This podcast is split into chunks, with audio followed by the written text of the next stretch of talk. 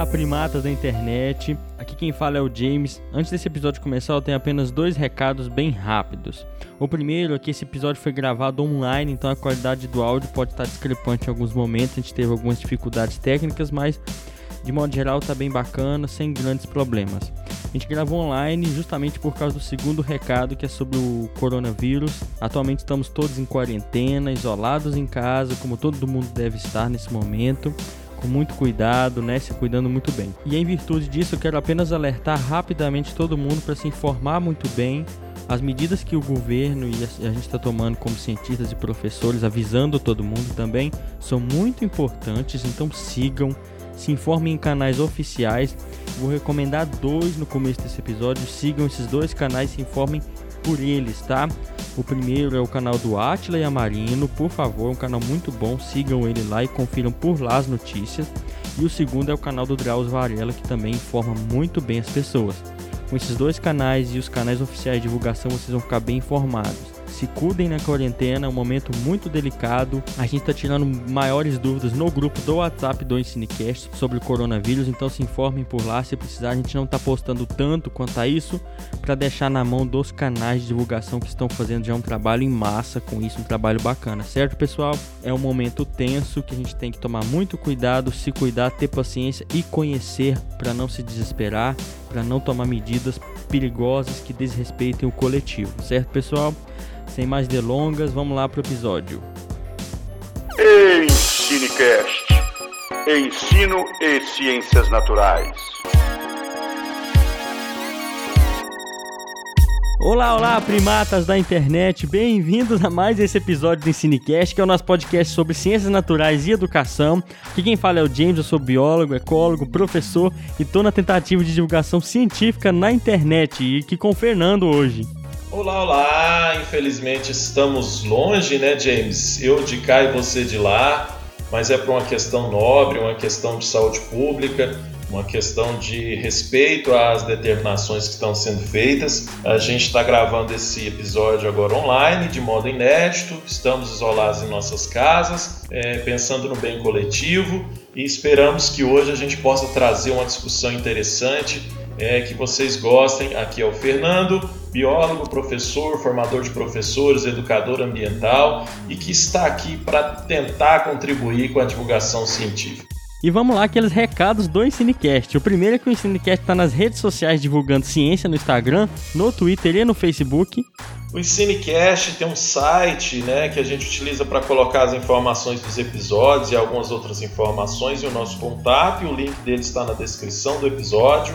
Isso, e a gente tá na, nos agregadores mais famosos de podcast, tá? Então siga a gente por lá, nos compartilhe e se você usa o Apple Podcast, nos dê 5 estrelas por lá. O Ensinecast tem um e-mail também, um grupo de WhatsApp que a gente está efetivando recentemente. A gente já conta com alguma participação de ouvintes lá, mas a gente está aberto ao acesso de novos ouvintes, aqueles que tenham interesse em participar. A gente está deixando o link na descrição desse episódio e a gente também está deixando convites nas nossas redes sociais do Ensinecast. Perfeito, é isso aí. Então, pessoal, sigam a gente, nos compartilhem.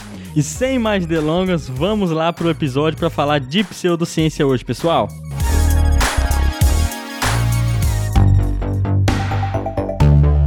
Certo, pessoal. Então no episódio a gente vai falar de pseudociência, mas como sempre, para começar, aquele velho arroxo, né? Você sabe o que é pseudociência, Fernando? Nossa, cara, é, é complicado a gente falar de pseudociência sem falar de ciência, né? É, mas a gente, nos outros episódios, a gente já, já discutiu bastante o conceito de ciência. A gente ainda vai voltar a falar sobre isso, eu acho, né? Acredito ainda hoje. É, uhum. E então, pseudociência para mim tem a ver muito com aquelas situações de que as pessoas pegam um determinado conhecimento e tenta fazê-lo passar como um conhecimento científico, né? Num, numa linguagem bem popular. É, Para mim, a gente pode caracterizar essa pseudociência como um certo tipo de conhecimento que não é produzido nos moldes da ciência, digamos assim, mas que as pessoas tentam fazer ele passar como conhecimento científico. É exatamente, é por aí mesmo. Então, a própria raiz da palavra, né, esse, tudo que tem esse pseudo, esse pseudo significa falso ou que não é. Sim. pseudociência daquilo que é a falsa ciência, né? E a gente vai discutir hoje no episódio muito sobre isso. E você sabe citar algumas já de cara? Ou você que está em casa, pensa um pouco, você conhece alguma pseudociência de cara? É, vamos, vamos pensar nisso aí, né? Para ajudar-nos nessa questão de citar algumas pseudociências, eu trago aqui, vou, vou pedir licença para ler rapidamente o trecho de um texto é, de nome Ciência, Pseudociência e o Fascínio Popular, de Raimundo de Lima. Né? É, nesse texto, no caso, que é um texto bem simplesinho, de 2010, na revista Espaço Acadêmico, é, lembrando que Raimundo de Lima é um professor, no caso, é, doutor em educação, é, e professor da Universidade Estadual de Maringá. Nesse texto que eu recomendo a vocês de cara, ele diz: são pseudociências parapsicologia, projeciologia, conscienciologia, criacionismo ou design inteligente, grafologia, quiromancia, tarô, meditação holística, mapa astral, numerologia, gnose, criptozoologia, esoterismo, ufologia, feng shui, radiestesia, florais de Bach, reiki, aromaterapia, cromoterapia, cristalterapia, yoga, etc. Meu Deus. Pouca tá coisa, né, cara? É. Pouca coisa. E eu também não sei o que, que é, cara, assim, sabe? Porque tanta tanta terapia, né? Tanta CIA, tanta IA, que a gente acaba é, desconhecendo muita coisa, mas é para isso então que a gente está aqui hoje, para discutir um pouco sobre isso, né, no caso. Então tem várias pseudociências, o Fernando citou um monte que estão no nosso dia a dia, às vezes a gente não sabe que ela é uma pseudociência. E hoje a gente vai dizer um pouco da importância de a gente, no mínimo, pensar um pouco sobre, né? A gente não está aqui para simplesmente atacar por atacar, acho que isso é complicado, cria um ambiente muito hostil e a gente quer debater um pouco sobre. Mas antes de falar o que, que é uma, uma pseudociência melhor, a gente já falou um pouco, a gente tem que saber o que é ciência. Rapidamente, quem quiser conferir melhor, volta em vários episódios nossos, DHC, porque eu posso estar errado, é, porque pode ser perigoso dividir ciências em exatas, humanas e biológicas. Nosso primeiro episódio, inclusive, a gente fala muito disso. Sim. A gente costuma pensar na ciência como algo que diz se algo é verdade ou não. A gente costuma pensar na ciência dessa maneira. Ah, a ciência prova as coisas. Na ciência, na verdade, a ciência é um pouco diferente, mas complexa. É difícil resumir numa frase porque ela possui diversas características que a tornam um campo do conhecimento seguro. Como, por exemplo? Como, por exemplo, objetividade, formalidade, possibilidade de, de ser falseado. O que, que isso quer dizer? Tudo que a gente postula na ciência é algo que deve ser passível de questionamento, de mudar ao longo do tempo com base em evidências, né? Que... Então a ciência tem diversas características. O que faz ela, ela trabalhar com verdades é, não absolutas, né, no caso. Isso, que são verdades que devem servir pelo menos por um tempo também, né? Sim. Ah, se a gente pegar na história da construção do conhecimento científico, é assim que a gente deve entender, né? Um conhecimento socialmente construído, validado pelos pares, um conhecimento que hoje, por exemplo, pode ser aceito, mas pode ser que amanhã não mais, né? É, de acordo com a evolução desse conhecimento, justamente. Isso mesmo. E a ciência tem algumas coisas típicas, né? Tipo uma linguagem mais formal em muitos campos. Ela tem um, rigor que está muito ligado a essa segurança que ela nos dá e, e, tanto conforto que ela nos oferece. E aos métodos, né? Também, que eu acho que é importante Isso, destacar a questão do, dos métodos métodos científicos, né? Isso. Muita gente pensa que a ciência né, é baseada na metodologia científica. Ok. Mas existem vários tipos de ciência que a gente já falei no, no DHC e cada ciência funciona de uma maneira um pouco diferente, né? Sim. Que a ciência é um dos conhecimentos que a gente tem para entender o mundo à nossa volta ele é um conhecimento que surgiu mais recentemente na história da humanidade, depois de muito aperfeiçoar. Só que ao longo da história da nossa espécie, nós tivemos outras maneiras de entender o mundo à nossa volta que não ciência, né? Que não são ciência. Que é o caso da filosofia, da arte, da religião, do senso comum, que é esse aprendizado diário, né? E será que esses, todos esses conhecimentos que eu falei agora, eles estão isolados completamente da ciência? O que, que você acha, Fernando? Não, eu acho que não, né? Assim, a gente sempre fala sobre essas questões, é, mas esses conhecimentos muitas vezes é, eles são base, né? eles servem de base para alguns questionamentos que lá na frente vai resultar em produção de conhecimento científico, né? Exatamente. Então a gente tem que a ciência não é isolada e nenhum conhecimento é isolado do outro. E será que porque a gente às vezes dá essa impressão, né? Muito, a gente não, mas muitos, muitas pessoas podem dar essa impressão de que será que elas são ruins se elas não são ciência, né? Isso a gente tem que deixar bem claro. Não, porque elas são parte do conhecimento da construção da história da humanidade. Sim. Elas são ruins? Às vezes. Assim como a ciência é ruim às vezes. Isso é bom deixar claro. Sim. Porque assim como a ciência, os outros campos do conhecimento são feitos por pessoas. E pessoas estão sujeitas a erros, a preconceitos, a conflitos que pode usar um determinado conhecimento desses em função de um determinado grupo, né? É, são então, conhecimentos sociais, né, importantes para a civilização, né? Então, é, é claro que nós, enquanto cientistas, defendemos o conhecimento científico como um dos principais, mas é, os demais tipos de conhecimento são importantes também para a construção e desenvolvimento da civilização. Né? Uhum.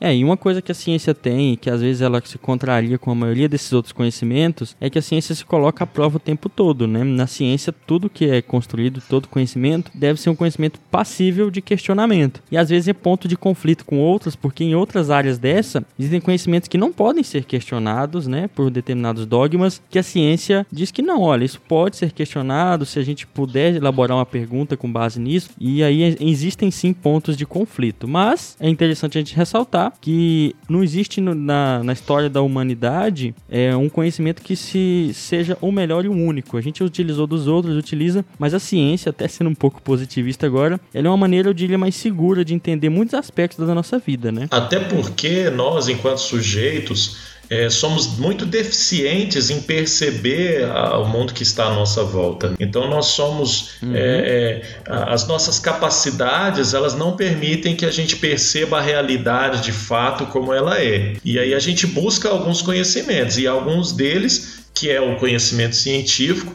ele nos aponta para uma proximidade maior, para uma forma melhor de compreender e ver esta realidade, né? Isso mesmo. E aí você puxou para um ponto interessante, né? A gente utilizou dos outros conhecimentos ao longo da história da nossa espécie para entender o mundo à nossa volta. Sim. E isso sempre, sempre, sempre foi algo útil. Só que isso muda ao longo do tempo e a ciência surgiu como resultado dessa mudança de construção de conhecimento. E você falou de uma questão, uma questão interessante da, sobre essa questão da ciência ser ela tão utilizada hoje em dia. E eu quero ler um texto aqui antes de seguir.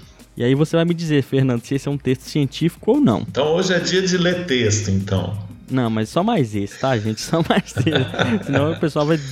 História pra dormir aí no, em casa. É um trechinho de um texto, aí você vai falar se é um texto científico, se ele parece com um texto científico, pelo menos assim, ó. Começa assim: pigmentações em diferentes matizes, matizes do olho, né? Manchas e filamentos que formam um desenho exclusivo no olho de cada um de nós. Essa seria uma, uma descrição perfeita da íris, se não fosse por um detalhe, usada desde o Egito Antigo, a iridologia, diagnóstico a partir da área colorida do olho, se propõe a fazer mais com a leitura única de indivíduo. A ferramenta garante aos terapeutas revelar muito sobre a saúde, sobre a carga genética e até sobre aspectos psicológicos e comportamentais. O que, que você acha, Fernando, desse texto? Cara, é um texto que, sem dúvida, tá todo rebuscado, né? Tem todo um linguajar técnico, tem toda uma construção muito é, tentando se fazer como um conhecimento científico mesmo, né? Mas uhum. acredito que não seja não, né? É, não, não, exatamente. Não é um texto científico, tá? Esse é um texto de ideologia que é uma, uma das áreas da, que a gente chama de ou medicina alternativa, né? Muita gente chama, acho que de outros nomes também, que é basicamente a detecção de problemas comportamentais e de saúde em geral através da íris, do padrão da íris do olho. Ele, é, aí a gente começa a entender a pseudociência que ele é um texto que tem vários termos, jargões científicos, até expõe às vezes um método, né? Mais abaixo no texto eles dizem como, em detalhes, eles olham o olho da pessoa, tem um, às vezes tem uma lupa, tem uma aparelhagem. Todo um, dessa... um roteiro, um padrão, né? Isso, exatamente. Então, tem coisas que eu falei aqui atrás que são outros tipos de conhecimento humano e tem coisa, tem o conhecimento humano que é a ciência. E tem coisas que parecem a ciência no conhecimento humano, mas não são como esse texto que eu li agora. Existem vários desses no nosso dia a dia. Outro exemplo dessas pseudociências é aquela que fala da influência dos astros na nossa vida. Qual que é o nome desse aí, Fernando? Ah, isso aí tem a ver com a questão dos signos, a, a questão da astrologia. Exatamente. Astrologia, que é um campo antigo do, do, conhecimento humano, uma área bem antiga. Astrologia é bem antiga e a gente vai falar um pouco de como esses conhecimentos antigos eles devem ser passíveis de mudar, né? E a astrologia ela realmente não mudou muito ao longo do tempo. E ela diz, por exemplo, que quando a gente nasce, ao longo da nossa vida, existe uma energia dos astros que influencia na nossa vida. Um exemplo que muita, muitos astrólogos usam, ou quem acredita, é que, por exemplo, ah, mas se a Lua não tem uma energia que influencia a maré, se ela não, ela não ter uma energia sobre o nosso corpo, o que, que você acha, Fernando? Ah, tem muitas aquelas histórias, né, cara, de, de podar a planta em determinada lua, cortar o cabelo em determinada lua. Sobre essa influência da Lua, eu vou até deixar na descrição alguns trabalhos. Há 40 anos atrás, as pessoas já, já estudaram e perceberam que a Lua não tem influência no nosso comportamento, em questões comportamentais humanas. Há 40 anos, ainda tem gente que discute muito isso. Isso é interessante a gente ressaltar. A Lua, e, e ela, porque está muito perto, ela exerce uma força gravitacional, mas sobre grandes massas, né? Que é o caso do oceano. Sobre rios, você não viu o rio numa maré, numa, numa, numa lua cheia. Então você vê a diferença. A astrologia afirma que os astros têm uma energia e eles dizem isso com algumas predições, com métodos e recentemente a astrologia, depois do surgimento da ciência, abarcou muito do, da explicação científica, dos termos da ciência para definir alguns conhecimentos, né? Assim, falando de ciência, o primeiro conflito para mim entre a pseudociência, a astrologia e a ciência é entre a psicologia, porque você diz que a pessoa ela tem um determinado comportamento com base em determinado signo e que aquilo é pré-definido, como se aquilo não pudesse mudar. Sim. E a psicologia, ela trabalha muito nessa questão de que a gente é um ser social, que a gente é um ser que pode ser construído e mudar conforme o ambiente. Sim, um sujeito social, né? Isso. E a astrologia é repleta de que muito de, de, coisas que muito das pseudociências têm que a gente chama de profecias autorrealizadoras, né? Que é aquela profecia que você diz para a pessoa e ela fala: "Nossa, é verdade", sem questionar, ela se autorrealiza na sua cabeça porque ela te massageia certos certos sentimentos e questões. Tá, mas aí eu vou te fazer uma pergunta agora. OK.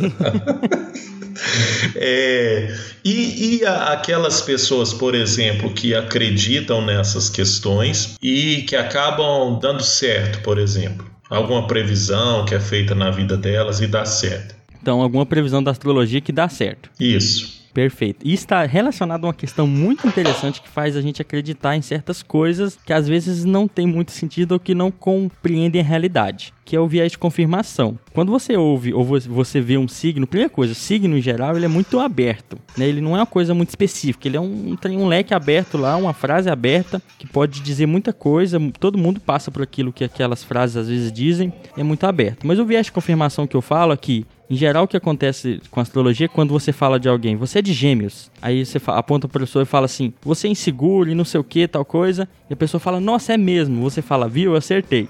quando você tenta isso com uma pessoa e erra, e não, a pessoa fala, tá, acho que eu não sou bem assim. Você comete, às vezes, um erro de, ah, tá, você é uma exceção. É, seu ascendente é diferente. E você acaba gravando aqueles que você acerta. Esse é um viés que a gente tem de lembrar mais aquilo que confirma o que a gente acredita. O outro problema é de quem ouve. Então, às vezes, você aponta para a pessoa e fala, você é de gêmeos, você é insegura. E a pessoa fala, nossa, será que eu sou insegura? E ela para para pensar, nossa, realmente eu sou. E a pessoa às vezes nem tem uma definição bem do que é ser insegura, alguma coisa assim. Então, são vieses de confirmação que acontece muito e que as pessoas acabam acreditando e levando em consideração essas afirmações que definem o comportamento, o caráter das pessoas. Ah, Entendeu? Sim, entendi, perfeito é um dos fatores, né? Outro fator que a gente pode citar rapidinho é que é aquela sensação de pertencer a um grupo. Nossa, é bacana debater astrologia, debater o comportamento, como você é. Isso atrai a nossa, a nossa vontade e atenção. Você sentir pertencendo a um grupo é outra coisa que faz a gente acreditar e gostar de certas explicações fáceis, né, que são oferecidas. Sim.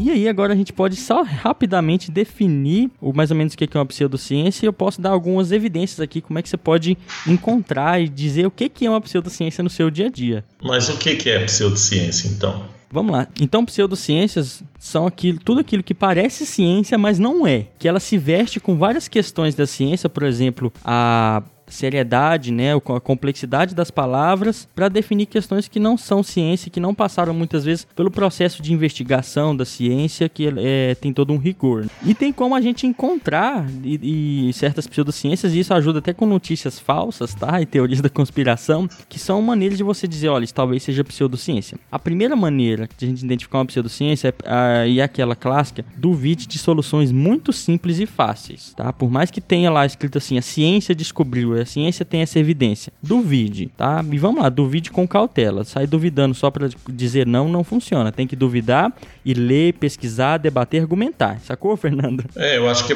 inclusive porque hoje no dia a dia a gente está muito sujeito a, a, a receber essas informações de que aquilo é é provado cientificamente, né? Isso. No caso. Então, se é provado cientificamente, opa, peraí, se eu posso adquirir, posso fazer, posso usar, mas será que é mesmo? Isso, então duvide. E duvide, é claro, sempre com leitura. Uma recomendação básica. Você viu alguma coisa, você fala, nossa, aqui é muito doido, né? Será que é verdade? Não vá pesquisar coisas que confirmem aquilo. Aí, senão você entra no viés de confirmação. Pode pesquisar coisas que confirmem aquela coisa que você acredita, sei lá. É, Pirulito cura o câncer. O que, que você faz? Melhor coisa, nossa, vou digitar no Google. Pirulito cura o câncer. Afirmação. E o Google vai dizer um monte de artigos, às vezes, tá, de várias áreas, que vai dizer que aquilo cura o câncer, pirulito. O que você deve fazer para tornar a coisa mais segura é digitar no Google, assim, por exemplo. É, é verdade que o pirulito cura o câncer? Ou então colocar negativo. O pirulito não cura o câncer. Entenda. Alguma coisa assim, entendeu?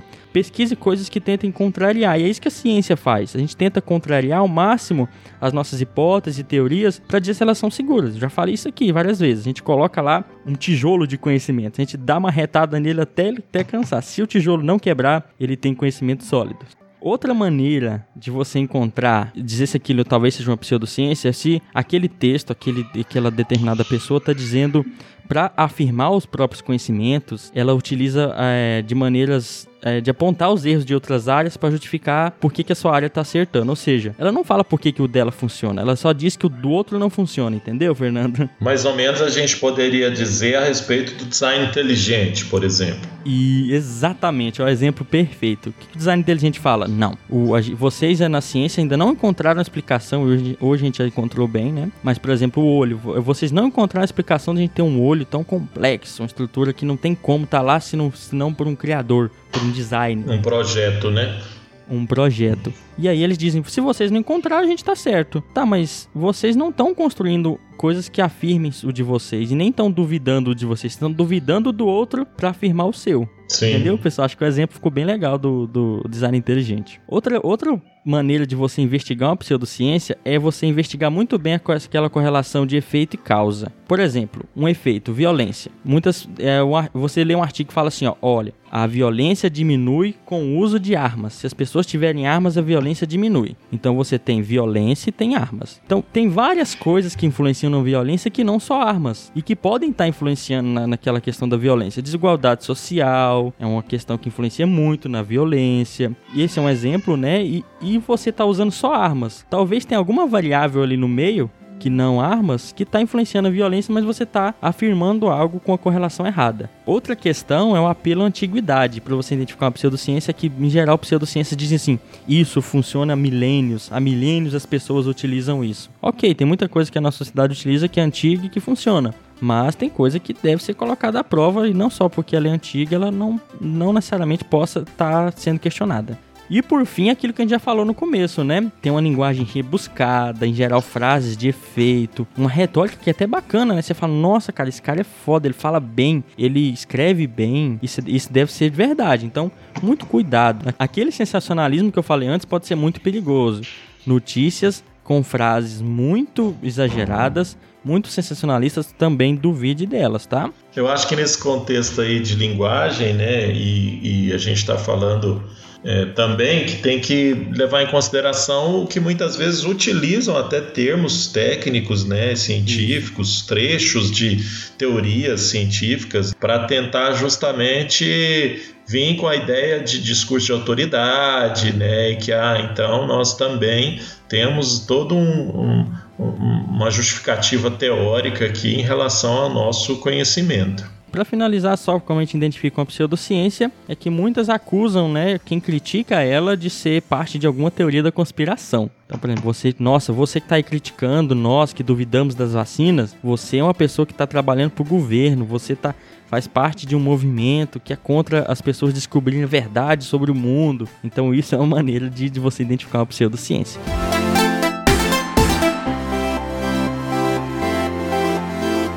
Mas a pseudociência, ela é ruim ou ela é boa? É uma boa pergunta. Então, ela, ela pode ser muito ruim. Em geral, por exemplo, a gente pode ter nossas crenças e tudo mais. Mas quando ela começa a ir para ambientes coletivos, formais, por exemplo, o Estado, por exemplo, a escola, e a, e a gente gastar muito dinheiro com isso, as pessoas gastarem dinheiro com isso, e elas são coisas que não funcionam como um tratamento convencional, por exemplo, na área da saúde funcionaria, aí eu consideraria que ela é ruim. Mas você ter uma, por exemplo, você utilizar de algumas coisas é, do seu dia a dia e você acreditar nisso não tem problema. Tá, então você está dizendo que num contexto coletivo ela poderia ser ruim, mas no contexto individual não. Uhum. É, eu diria que num contexto em que a gente tem a ciência, e é até perigoso ser determinista demais, mas é interessante que a gente tem a ciência que já disse que aquilo é, não funciona, ou em alguns casos é perigoso acreditar, aí eu considero ela ruim e ela, tá, ela faz um desserviço social. Quando ela está em ambientes que são ambientes culturais, por exemplo, a medicina oriental, que ela é muito antiga e ela leva a questões da gente se compreender, por exemplo, é, da gente olhar para nós mesmos e parar para pensar, aí eu considero que não, ela é uma questão realmente que talvez ela não funcione, por exemplo, para curar um câncer mais diretamente, mas ela funciona para o seu bem-estar e seu bem-estar leva muitas outras melhores, entendeu, Fernando? Entendi. É porque o que eu tô querendo deixar claro também, pensar a respeito disso, uhum. é que a gente está aqui defendendo o conhecimento científico, né? Porque a gente tem a crença no caso, nesse tipo de conhecimento, como sendo um conhecimento muito mais válido e importante para a sociedade nesse contexto que a gente vive, né? Então, a, a, aquela questão de acreditar ou não acreditar, que está muito envolvido com as crenças mesmo que nós temos, e as nossas crenças no conhecimento científico são fundamentadas nas evidências, né? O que nem sempre acontece nessas crenças da pseudociência. E, e, aí, acho que muito bem você falou, é, pode ser usada de uma forma muito ruim. E eu acho que tanto num contexto coletivo quanto individual. Enquanto sujeitos, nós podemos ser impactados de modo direto por um conhecimento que se propaga hoje muito mais facilmente pelas redes sociais do que o conhecimento científico mesmo, né? Então, por isso a nossa luta aqui também no EnsineCast para estar tá tentando divulgar um conhecimento científico de qualidade e de preferência cada vez mais próximos de toda a população, né? Isso. E, e, e, é uma questão interessante, em defesa da ciência, a gente tem que entender o seguinte, que a nossa crença que a gente trabalha na ciência, as coisas que a gente acredita, são coisas que a gente, que a gente coloca passíveis de, de serem derrubadas e mudadas com o tempo com base em organização. Então, por isso que torna a ciência segura e certas áreas da pseudociência muito, muito perigosas, que elas não fazem isso, né? Elas acreditam por acreditar. É, em muitos momentos elas ficam num lugar muito mais tranquilo, né? Porque são são inquestionáveis né, em muitas situações. O, ao contrário da ciência, né? porque, por exemplo, se a gente chamar um cientista para debater sobre é, terra plana, ele vai lá com todas as evidências que a gente tem de que a terra não é plana. E muitas vezes as pessoas se furtam desse, dessa ideia de ir lá e defender o seu ponto de vista que a terra é plana, porque não tem argumento. Os argumentos é, são verdade, muito, muito frágeis. Isso, e as, as evidências são frágeis. Às vezes nem frágeis. né? São meias verdades. Aí pode tornar tudo muito perigoso.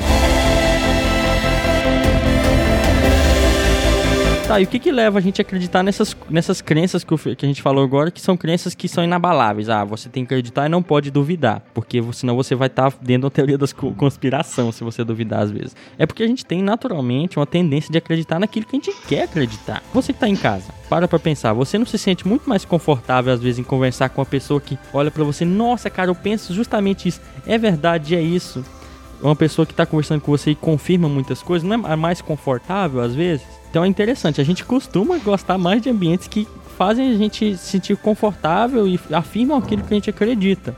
É, isso pode ser um problema. Não, isso é a questão da, da, da ideia de coletivo, da ideia de, de, da, da, psicologia também, né, que discute sobre essas questões. A biologia aborda sobre isso né, também, da ideia de grupos, da ideia de, de, de se sentir bem nesses coletivos com características semelhantes. Né? Nada melhor para entender a humanidade do que um psicólogo, um biólogo e um antropólogo, né? Isso funcionaria muito melhor.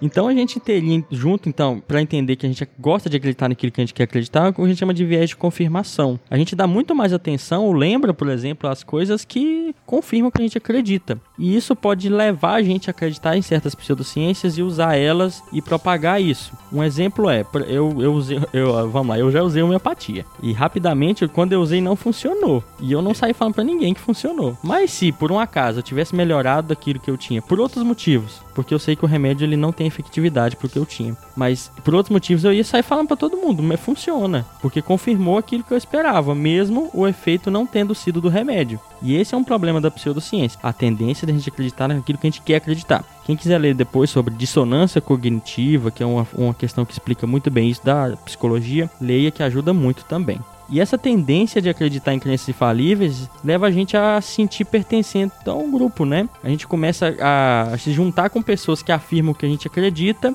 e você se sente muito mais acolhido, né? E, por exemplo, os terraplanistas, que às vezes as pessoas debocham, né? pegam pesados, você cria um ambiente que os caras se sentem envergonhados. Então, só onde eles se sentem bem? Com outros terraplanistas. Não, e, as, e, aí... e, essas ideias, elas, elas então, elas se propagam, né? De um modo é, muito maior estando esse grupo coeso, né?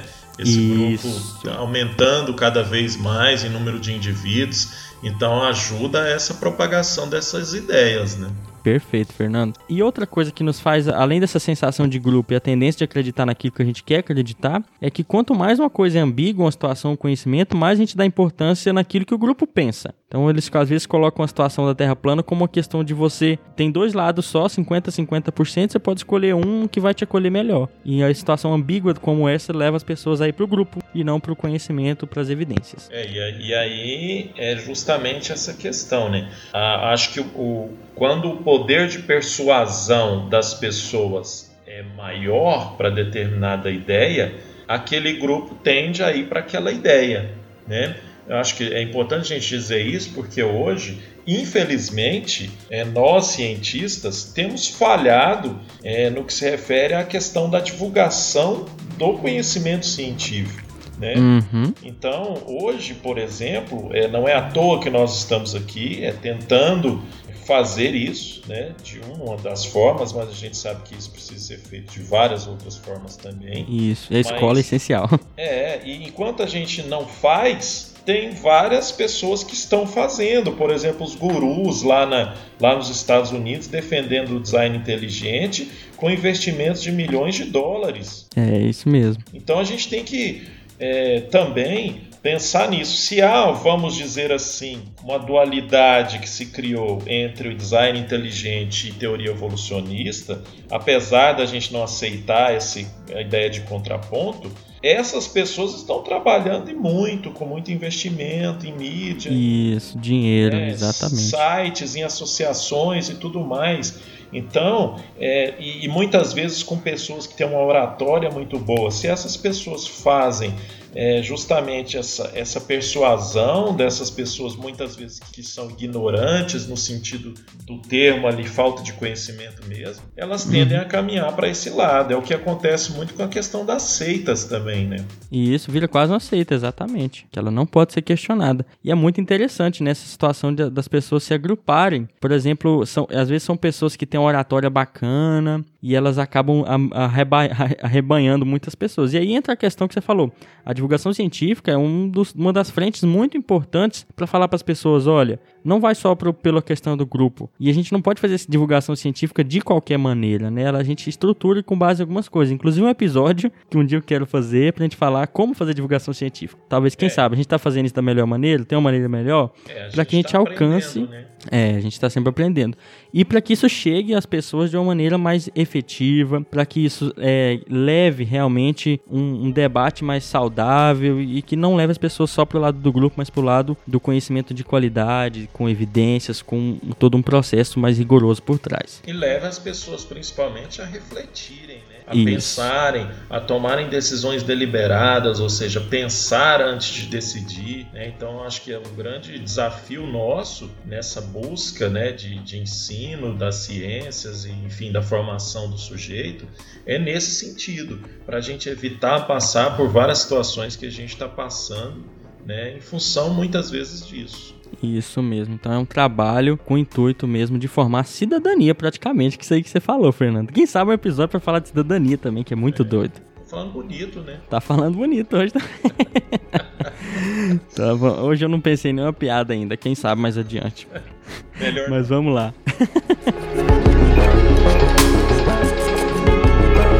Vamos lá, então, essas são maneiras de a gente é, entender por que, que a gente acredita em certas pseudociências que às vezes tem um conjunto de conhecimentos que não é muito coerente, a gente acaba acreditando nisso e não pense, nossa, essas pessoas são monstros, são coisas do outro mundo. Não, a gente às vezes acredita em certas coisas porque a gente quer acreditar, a gente não pode monstrificar e nem demonizar as pessoas por isso, porque se a gente faz isso, a gente distancia a pessoa de uma explicação do porquê que ela chegou a esse ponto de acreditar em alguma coisa meio absurda às vezes. As pessoas querem acreditar em alguma coisa, né? Uhum. Nós estamos sempre querendo apegar em algo, acreditar em algo, né? E muitas vezes a gente se torna sujeitos é, é, fáceis, né, de serem seduzidos, uhum. de sermos cooptados. E em tempos agora de coronavírus, isso também é, a gente vai discutir já já, pode ser muito perigoso essas questões. E é, só vale lembrar, ressaltar, né? Até dentro da ciência, algumas áreas, determinadas áreas, algumas pessoas acusam outras de ser pseudociência, mas simplesmente porque ela não conhece o método como a outra ciência funciona. Só queria pontuar isso pra gente entender que, então, por exemplo, muita gente diz que existe um meio que aspas, uma rixa que nem deveria existir, que é muito incoerente, inclusive, entre humanas e exatas. Muitas, muita parte da exata diz, não, vocês da humanas estão fazendo pseudociência porque vocês não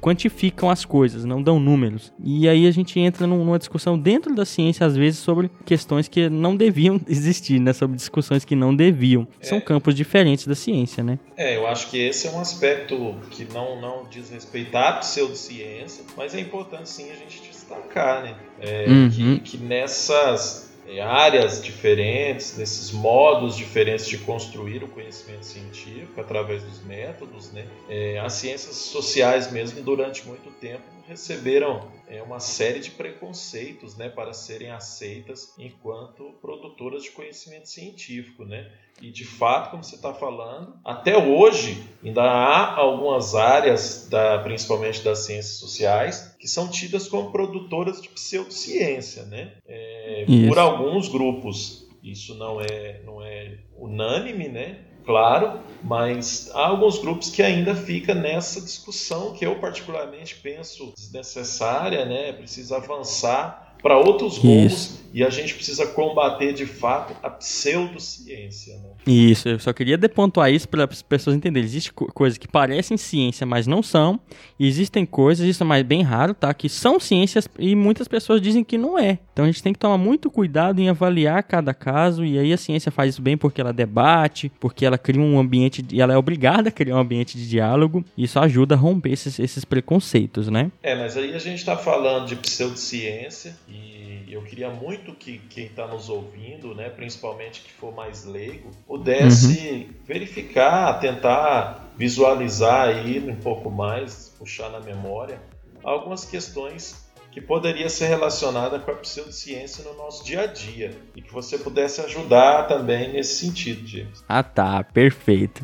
Ah, vamos então identificar onde, onde podem estar as pseudociências no nosso dia a dia. Acho que um que é muito comum é a acupuntura. A acupuntura, ela hoje, inclusive, está no SUS, está no sistema oficial de saúde, o único de saúde, que ela é um é exemplo de, uma, de, de pseudociência. A homeopatia é outro, e eu queria que você falasse um pouco aí da homeopatia, Fernando, para o pessoal entender o que, que ela é, ou se ela é ciência ou não. Aí. É, a homeopatia, para minha mãe, né, ela foi a, a responsável por curar a minha bronquite que eu tinha. Com 12 anos de idade, eu tomava, fazia o tratamento, há uns dois anos, uhum. para ela. Quem me curou é, foi o médico homeopata, né? Então, é, eu fiz tratamento homeopático, um tratamento que era feito àquela base de piolinhas, né, que você tomava, pílulas, as, as piolinhas, e, é, e, e nesse caso, hoje em dia há uma discussão sobre homeopatia, alguns cientistas, inclusive, a classificam como que seria uma protociência, ou hum, que que seria isso? ciência, né, que na ideia é, desses cientistas seria meio que um protótipo de uma ciência. É uma área que está construindo um conhecimento, mas que não conseguiu ainda é, se validar enquanto ciência, principalmente uhum. pela questão da, da, da, da, forma como tudo foi se encaminhando, né? ou seja, através da, das testagens, das validações por experimentos, praticamente uhum. nada disso foi sendo feito, ou seja, somente com os, os, os, diagnósticos de cura, digamos assim, entre aspas, foi chegando à conclusão de que ela seria uma área eficiente. Né? Isso. É uma coisa que começou a se formar como ciência, mas não quis seguir no caminho, é isso? É, é uma coisa que talvez, vamos dizer assim, poderia vir a ser ciência. Né? Uhum. Né? É, mas que hoje dadas as situações que a gente tem relacionadas a tudo isso que a gente está falando de que caracteriza uma ciência, ela pode ser considerada como uma pseudociência. Isso, é interessante pontuar. Eu vou deixar várias é, descrições, vários episódios de outros podcasts que falam, vídeos, né, inclusive, que falam de cada uma da, das, das, das pseudociências que a gente vai falar, que hoje a gente vai pontuar algumas, mas a homeopatia, ela não funciona no sentido de que ela não funciona mais que o placebo. Como assim? O que é placebo, James? Ela não funciona mais do que simplesmente a gente acreditar no remédio, entendeu? O que faz a homeopatia funcionar não é o remédio em si, mas a gente acreditar nele. E as pessoas vendem coisas muito caras com esse intuito. Então, ela, ela ou seja, então você tem um, um efeito placebo, que ele funciona, só que o efeito placebo é muito menos eficiente que um remédio alopático comum, convencional, né? Esse mas, de farmácia. Mas o que é o efeito Efeito placebo é quando você sente melhor, ou às vezes você melhora porque você acredita em alguma coisa, ou porque você é, se sente, na verdade, você tem uma crença, uma fé mesmo em alguma coisa você melhora. Vale lembrar, eu falo isso aqui, mas isso é, refere a, a melhoras pontuais e pequenas. A gente não tem evidência até hoje que cura, que não cura problemas complexos. O efeito placebo ele faz você se sentir melhor porque você acredita em alguma coisa. E muitas vezes você pode estar tomando farinha dizendo que é remédio, né? Você pode estar tomando água dizendo que é remédio. Uhum. Isso é. é um, esse é um exemplo muito legal. Rapidinho. Existem vários experimentos, né? Aliás, vários artigos científicos que falam sobre o efeito placebo. Isso é um, bom, é um bom exemplo. Então, por exemplo, já fizeram um experimento com aspirina, remédio para dor, em que eles pegaram grupos de pessoas e para um grupo eles davam um, um, comprimido com farinha e falavam: olha, esse, esse comprimido aqui é de farinha. A pessoa sentia muita dor quando ela tomava um choque. Aspirina, ou seja, não fazia efeito nenhum. Quando eles pegavam outro grupo e falavam: olha, esse comprimido aqui é de verdade, mas na verdade ele era de farinha e dava um choque na pessoa, a pessoa afirmava sentir menos dor. Eles viam uma reação muito menor naquelas pessoas que ambos os grupos, grupos, essa é uma simplificação muito grande do experimento, tá, pessoal? Mas ambos os grupos tomavam um comprimido de farinha, só que o fato de você falar, não, esse não é de farinha, diminuía a dor que ele sentia, porque ele estava acreditando que era uma aspirina, né? Só que, quando você pega o grupo que tomou aspirina de verdade, mesmo, sem, é, indo inclusive, tomou aspirina de verdade, mas o médico falou, olha, ele é de farinha, entendeu? É, as pessoas se sentiam bem, bem melhor até que o placebo, mesmo eles não acreditando no remédio. Então vamos lá, por mais que existam. Hum. Não, pode continuar. Ou então, por mais que exista é, um efeito, que é o efeito placebo, você sentir melhor porque você acredita, ele não é tão eficiente quanto um remédio convencional. E um outro exemplo que você poderia nos dar? Vamos lá, os sucos detox são um exemplo. Eles são vendidos como ciência, ou seja, nossa, ele é um, um suco que ele vai tirar as toxinas do seu fígado através de não sei o que, mas na verdade não faz isso, porque tudo que você toma no suco é quebrado ali e em moléculas pequenas, simples, que não vão ter o efeito esperado. Ele é um suco saudável, mas ele não faz uma deso des desintoxicação do seu corpo. Quem faz é seu sistema imune. Se você manter seu sistema imune bem, é, já, tá, já tá valendo. Outro exemplo é o exemplo clássico do Brasil, cara, que causou muito problema e tem causado, né? Que é vacinas causarem autismo, né? E aí eu queria que você falasse um pouco, né? Que você me disse mais cedo que isso é um tipo de ciência picareta, Fernando. O que, que é isso? É, porque hoje a gente fez o dever de casa, né, cara, para fazer esse, esse episódio. Então uhum. fui dar uma estudadinha e aí e cheguei nessa história aí, né, de que a, as vacinas, no caso, começaram a ser relacionadas com causa de autismo. E isso é feito por cientistas, né? Então um cientista fez lá uma observação num número amostral muito pequeno que foi encontrado é, o autismo né, em crianças e fez essa relação com as vacinas. Então, eu, eu descobri que isso é uma ciência picareta, que a ciência picareta ela se faz né, através de, de, um, de um pouco rigor e que principalmente é, produz um conhecimento que vai estar relacionado com uma questão é, de impacto social. Né? Então, então é, uma ciência mal feita? É, é mais ou menos isso. Eu acho que a gente poderia chamar assim, um conhecimento que vai gerar um impacto negativo, seja lá em que aspecto, na sociedade, né? Isso. E depois ainda vira uma teoria da conspiração, né? O trem ganha dimensões assustadoras. É um prato cheio para o pessoal que é atualmente contra ah, o conhecimento científico. Meu Deus, é assustador. E o, outro exemplo, e, e, gente, voltando, vale lembrar, vacina causa autismo fez, causou muitos impactos no Brasil, aí volta naquela questão que o Fernando me perguntou, pseudociência é ruim, ou ciência picareta no caso aqui é ruim? Carol, o que que isso fez? Olha, os efeitos que tiveram as consequências. Então, mesmo sendo pseudociência, vou, a gente tem que respeitar quem acredita, mas a gente tem que dialogar com essas pessoas e dizer: olha, a gente respeita, mas tenta questionar o que você acredita, porque isso pode ser perigoso. Outro exemplo é a ideologia que eu citei lá no começo, que é você entender comportamento, entender a saúde, saber como é está a saúde através da íris. Um outro exemplo, é um exemplo pontual, foi um mas vídeo que.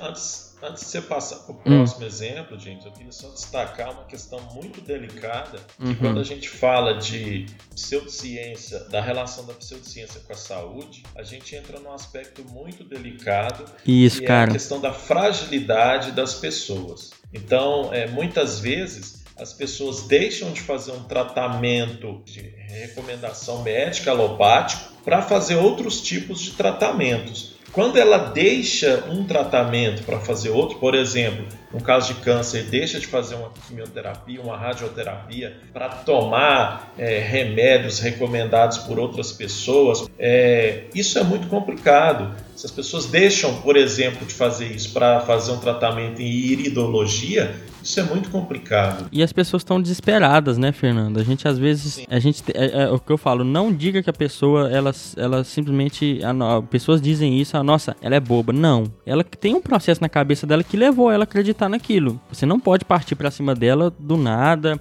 de maneira agressiva. Você tem que conversar explicar para até para ajudar ela, porque a pessoa tá desesperada em muitos casos. E, e uma coisa que aproveitou o desespero das pessoas, inclusive nessa época de coronavírus, foi um vídeo que circulou aí, que é pseudociência por quê? O cara fez um vídeo que ele se auto-intitulava químico, químico autodidata, e ele usou uma série de termos científicos e, e palavras rebuscadas, até processos ele tentou descrever, para dizer que o álcool em gel não funcionava para limpar as mãos, vamos falar de maneira simples. E isso, cara, correu o WhatsApp. As escolas estavam questionando se usar álcool em gel ou não, às vezes, por causa de uma coisa dessas, cara, que leva as pessoas a, a criar uma confusão e isso tem efeitos muito perigosos, né? E na saúde isso bomba. né, cara? Porque aquilo que eu já falei, às vezes um vídeo desse cara faz muito mais efeito para parte da população do que um vídeo nosso. Uhum, é isso Não mesmo. que nós sejamos melhores né, do que ele, mas a gente está falando questões baseadas no nosso conhecimento científico ou no conhecimento científico de outras pessoas. Isso, não é no, não é no nosso, é no consenso, né?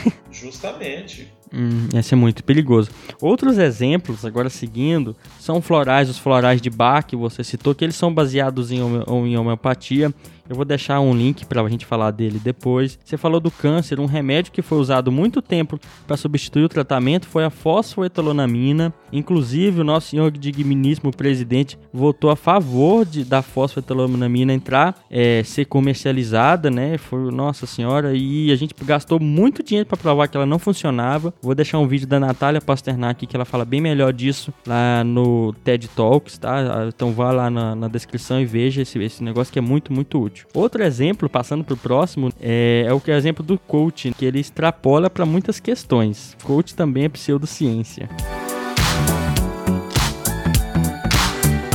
Cara, não deixa, não deixa eu falar de coaching, não, cara. É, se eu começar a falar de coaching aqui, o episódio vai ter duas horas.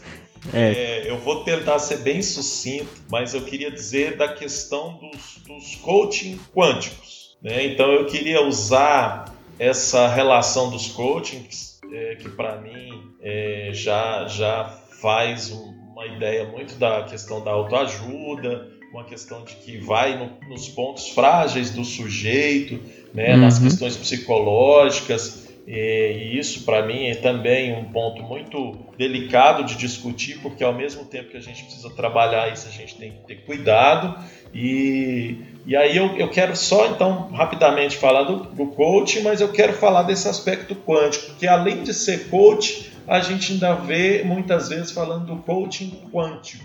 Cara, isso para mim é mais um absurdo, né? Então, uh, hoje em dia é uma coisa que é importante a gente destacar também, que uh, o termo quântico está sendo utilizado aí de forma indiscriminada é, como um marketing por várias pessoas, né? No sentido de é fazer as pessoas acreditar que aquilo é científico e fazer as pessoas acreditar que aquilo de fato vai ser bom para a sua vida, vai melhorar a sua vida em vários aspectos. Então a gente vê uma bizarrice de coisas na internet, né? como por exemplo vender é, produto que diz que torna a água bioquântica, é, é. cursos quânticos, é, pedra quântica que vai trabalhar no seu organismo, limpar os chakras. É, é uma, uma bizarrice de coisas que a gente começa a ver e nós precisamos justamente, é, enquanto cientistas, defendermos é, o conhecimento científico e dizermos, cara, se tem o termo quântico, é, é picaretagem. É, a não ser que você seja um físico, né? É, não, eu até abri aqui agora, por exemplo, porque eu puxei uma matéria da Folha de São Paulo, do dia 24 de fevereiro de 2019, escrita pelo Reinaldo José Lopes, que o título é O produto ou serviço tem o adjetivo quântico no rótulo, ele perguntando, né? É picaretagem. e, e, é picaretagem mesmo, cara, porque, uh, inclusive, ele escreve sobre isso. Termo quântico, né, a, a mecânica quântica, no caso, ela é, é pouco conhecida né, é difícil de ser conhecida e ele cita, por exemplo, que o, o, o ganhador do Nobel, né, o Richard Feynman, um físico, é, ele mesmo falou que ninguém entende a mecânica quântica. Então as é. pessoas pegam justamente essas fragilidades de entendimento que a gente tem, é, de entender o que, que é quântica e o que, que não é, e, e, usam isso como uma ideia mágica, né, salvadora do mundo. Coloca uhum. essa pedra aqui na água que ela vai se tornar uma água bioquântica. E eu entrei no Mercado Livre uma vez para fazer pesquisar algumas coisas disso, que eu ia fazer uma palestra sobre isso. Cara, tem a chamada água bioquântica né, o produto lá que torna Meu Deus. A descrição do, do, do, episódio, a descrição do produto, ela é imensa e ela vai justamente no encontro disso que a gente está dizendo, com vários termos técnicos rebuscados e que para um leigo aquilo ali se passa facilmente como um conhecimento científico. Então isso é criminoso, cara. Isso é criminoso. É, tem um SciCast, que é um podcast sobre ciência também, que ele fala sobre coach, então você pode pesquisar lá. Coach agora tá entrando muito na moda, então ele pega uma linguagem, tá, nossa, uma linguagem rebuscada. Isso às vezes é uma questão do marketing, né? Então tá bombando usar termos em inglês agora no português. Então Sim. eles utilizar termos em inglês para coisa que a gente já tem a palavra em português, né? Isso é uma questão que o marketing utiliza, e o marketing eu tenho várias críticas a ele, porque se vender pro marketing tá bom, então não precisa basear em conhecimento, se vender já tá bom, e isso é, preocupa. marketing, eles têm o lema assim, nós não vendemos necessidades, nós as criamos. É, eu, eu, e aí eu, eu, me, eu me compadeço até com, com o Altair de, lá do, do podcast Naruhodô lá, que confiram que é muito bom, que ele fala muito do marketing, como ele utiliza. E o coach está sendo vendido com isso, né? Com esse, com esse rótulo, né? De, de coisas complicadas que vão resolver problemas seus que vão ficar bem simples depois que eles atuarem. Então, é, muito cuidado.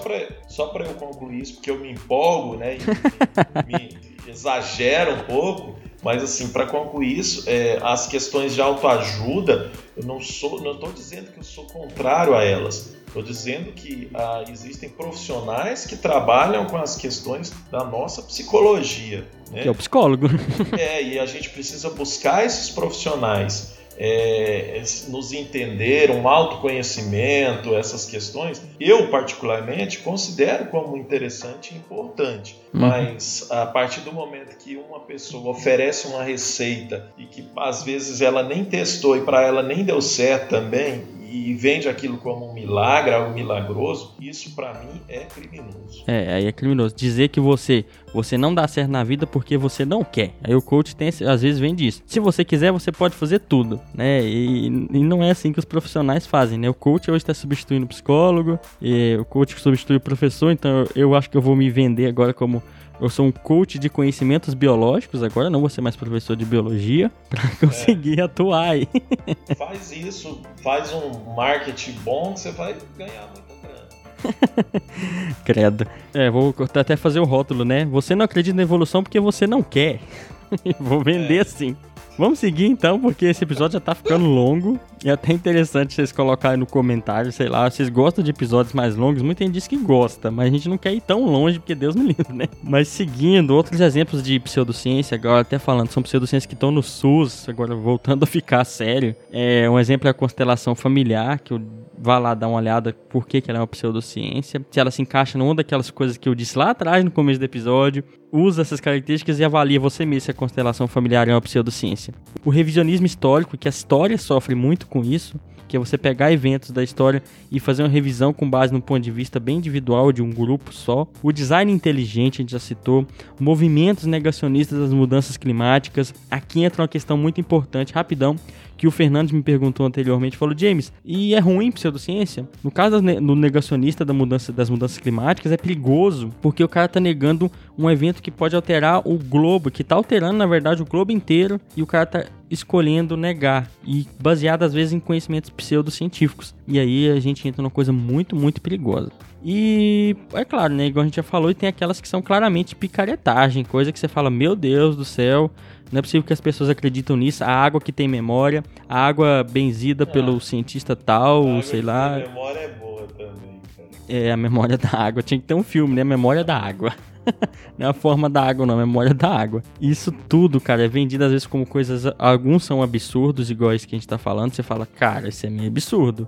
Mas tem gente que acredita e tem alguns que são bem mascarados, né? Que eles são mais complexos e que a gente tem que tomar cuidado, no mínimo. O que a gente tá dizendo aqui? Já partindo para o final agora, é que as pseudociências têm seus perigos e elas se tornam perigosas em várias situações, como o Fernando já me perguntou. Quando elas partem por uma perspectiva de política de Estado ou política de governo, às vezes, e que ela é implementada ali para a população ampla, sem a população ampla saber que ela é uma pseudociência, sabe? Se ela ser passada como algo sério. Isso é, é, sério, sim, complexo, né? E eu penso também assim, quando elas ganham uma dimensão muito maior do que precisam, né, cara? Uhum. que poderiam, melhor dizendo. É, como a gente já falou, tem, tem alguns tipos de conhecimentos aí que estão ganhando uma dimensão é, nesse, nesse, nessa, nessa época das redes sociais, né? É, nessa era que a gente está vivendo, e isso é muito perigoso, né, uhum. É, sendo aqui neopositivista sem querer, mas sendo, a gente tem que entender por que, que a ciência é boa para a gente lidar com políticas de Estado para um país inteiro, por exemplo. Porque a ciência ela é democrática, democrática do ponto de vista que ela é posta à prova e questionada. Então, é, um grupo específico que tem evidência que é questionar, ela pode a pseudociência ela não muda muito com o tempo. E ela não é democrática por isso. Então ela não pode abranger a população como um todo, como no caso de uma política de Estado como essa. Tá, mas aí, mesmo assim, vamos supor que mesmo assim é, tenha pessoas que querem continuar é, seguindo nesse caminho, com essas crenças nas pseudociências. que, que hum. a gente tem que fazer? Isso é uma coisa muito interessante. A primeira coisa que eu volto a falar é diálogo. Saiba dialogar. Esse é, um, essa é a raiz de um, de um problema profundo que o Brasil está vivendo hoje, que é a pouca sabedoria no diálogo, né? Saber entender como é que funciona um diálogo. Você não tem que conversar com a pessoa para desacreditá-la da pseudociência de cara. Isso já não é bom. Se você tá indo falar com ela, falar, não, agora você vai entender por que, que você não vai acreditar nisso. Você criou uma barreira. O diálogo ele funciona mais ouvindo do que falando às vezes. Porque se você ouvir, você vai entender a raiz da crença daquela pessoa e você vai poder dialogar com ela da raiz e não na superfície. Porque na superfície vai virar briga. Então, isso é interessante. Primeiro, tem um diálogo, né? Então, como é que a gente lida com essas pessoas que acreditam nisso? Diálogo. Se o diálogo não puder ocorrer, se for aquela crença realmente existem seitas, aí é complicado. Aí realmente às vezes é melhor você ter paciência, se recolher, é, buscar momentos mais oportunos para debater. E, é claro, sempre lidar nesse diálogo, quando você for falar depois de ouvir muito, com aquilo que você já pesquisou com evidência, você mostrar o caminho para a pessoa e você não dar o peixe, né? Você é, ensinar para ela, olha, é assim que funciona a evidência, é isso que é uma evidência, isso aqui que é um experimento confiável, tá? Então vamos fazer um exemplo aqui, um experimento sobre você ver como é que funciona ou não. E aí você mostra para ela como é que funciona, no caso, esse princípio da ciência de falsear as coisas, às vezes é muito simples explicar, você consegue. Mas se você for mais leigo, é, você sugiro que você parta, parta para mais leituras. Vai, comece a ler mais, dialogue mais com professores, cientistas, uma coisa muito importante. E mas a leitura, cara, ela assim, ela, a gente vai até fazer um episódio disso no futuro.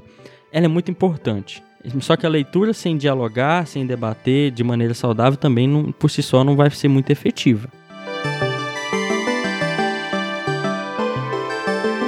Esse episódio foi muito bom para a gente entender quais são as pseudociências, como é que elas funcionam de modo geral, como é que se identifica uma, mas principalmente para você aprender a entender como a gente pode dialogar com elas e saber se elas funcionam ou não. E debater com pessoas, com cuidado e com cautela. E além, né? Pra gente debater um pouco. Certos? Tem mais alguma consideração, Fernando? Não, eu acho que não. É. Já viajei demais. Só lembrando, muito cuidado com o que vocês compartilham na internet, pessoal. Por favor, sigam aqueles conselhos lá do começo do episódio e julguem bem a informação que vocês vão compartilhar, tá?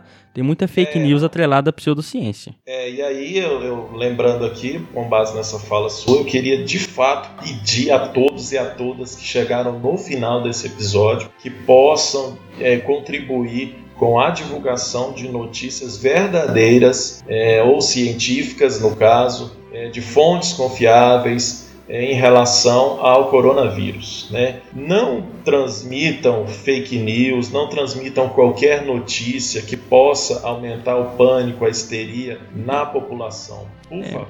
Eu diria mais, não transmita nenhuma notícia que você não sabe a, a, segurança dela. Basta isso. Porque às vezes você não sabe nem se é fake news, né? Então não Sim. transmita nenhuma. Muito cuidado, tá? Quem chegou até o final desse episódio, então ouça muito bem essas dicas nossos do episódio de hoje. Porque foi um episódio que deu trabalho para gravar. Eu tô com a camiseta do avesso aqui, como uma simpatia pseudocientífica minha, para as coisas Cara, funcionarem. Você me acordou hoje de madrugada né, para gravar o episódio. Aí depois não deu certo, a gente tá gravando. Acordamos às 8 da madrugada para tentar gravar esse episódio. No escritório, num calor danado. É, mas tá valendo. tá valendo. A gente tá na labuta. Quando a gente fala labuta pela divulgação científica, é literalmente labuta, tá, gente? Isso é um processo muito doido. Tá, então acho que no mais era isso. Vamos partir pro finalzão do episódio, Fernando, para nossas recomendações. Então vamos lá, agora vai rolar uma musiquinha feliz que o editor vai colocar. Tuts, tuts, tuts, tuts, o cara, o editor é somos nós mesmos. Meu Deus.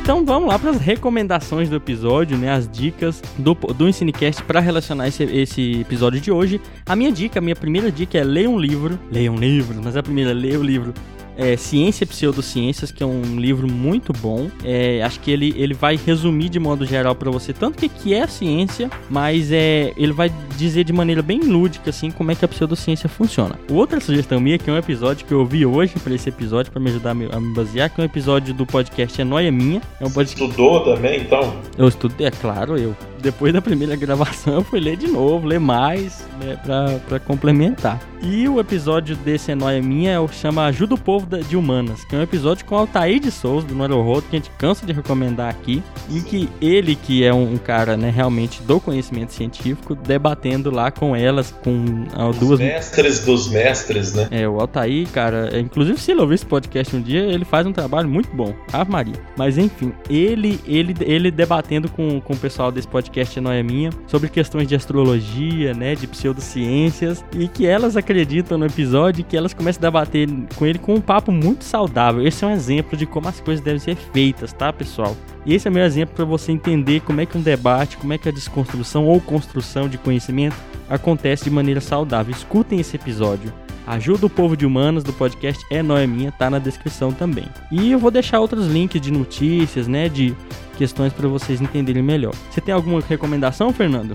Tem sim, tem um livro que está em minhas mãos que chama A Era da Verdade, Desonestidade e Enganação na Vida Contemporânea, do Ralph Case. Esse livro ele também aborda muitos assuntos dessa discussão que a gente fez hoje. É perfeito. Mais alguma recomendação? Não, é, não saiam de casa lavem bem as mãos. Isso mesmo. E, por favor, ouçam os outros episódios do Cinecast, tá? Tem muito episódio complementar a esse. A gente citou aqui vários DHCs, o nosso primeiro episódio tem um áudio esquisito, mas é bom, tá? Funciona. Então ouçam, divulguem, compartilhem o Cinecast. A gente só tem crescido e ajudem a isso a ficar mais rápido ainda. É isso. Salve, salve, um abraço, até mais. É, isso aí, pessoal. Aqui foi o James e valeu. Até o próximo episódio do Cinecast, hein, pessoal? Um abraço.